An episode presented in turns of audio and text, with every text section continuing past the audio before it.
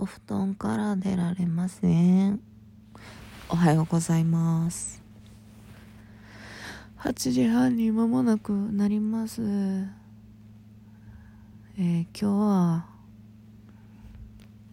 病院に行きます。昨日の夜になんか普段より自分のおっぱいが張ってるえなんか大きいなと思って行ったらなんかあるのではと思って。仰向けになったらやっぱりなんかあって。これは俗に言うしこりみたいな。びっくりした。しばらくびっくりして寝れなくて。で速攻でまだね日付が変わらない時間帯だったんでどうせ上司起きてんだろうと思って。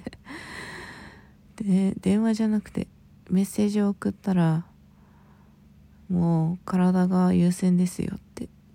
めっちゃ泣ける文章返ってきて。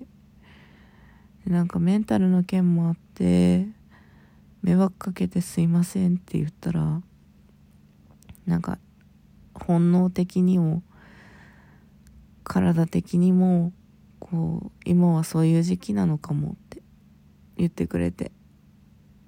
うんそういう時期に何するべきってやっぱりいろいろ考えることを勉強することをするべき時期なんだなって本当思いました。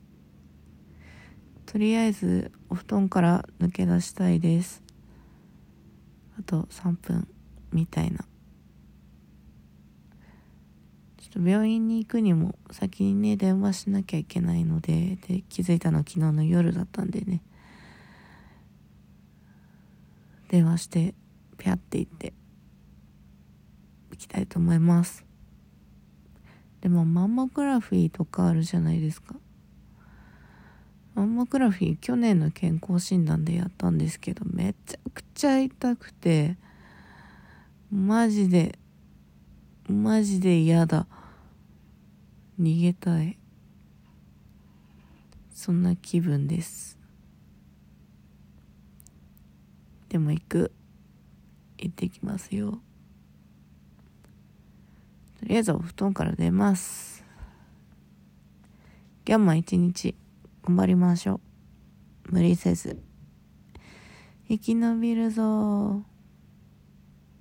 それでは。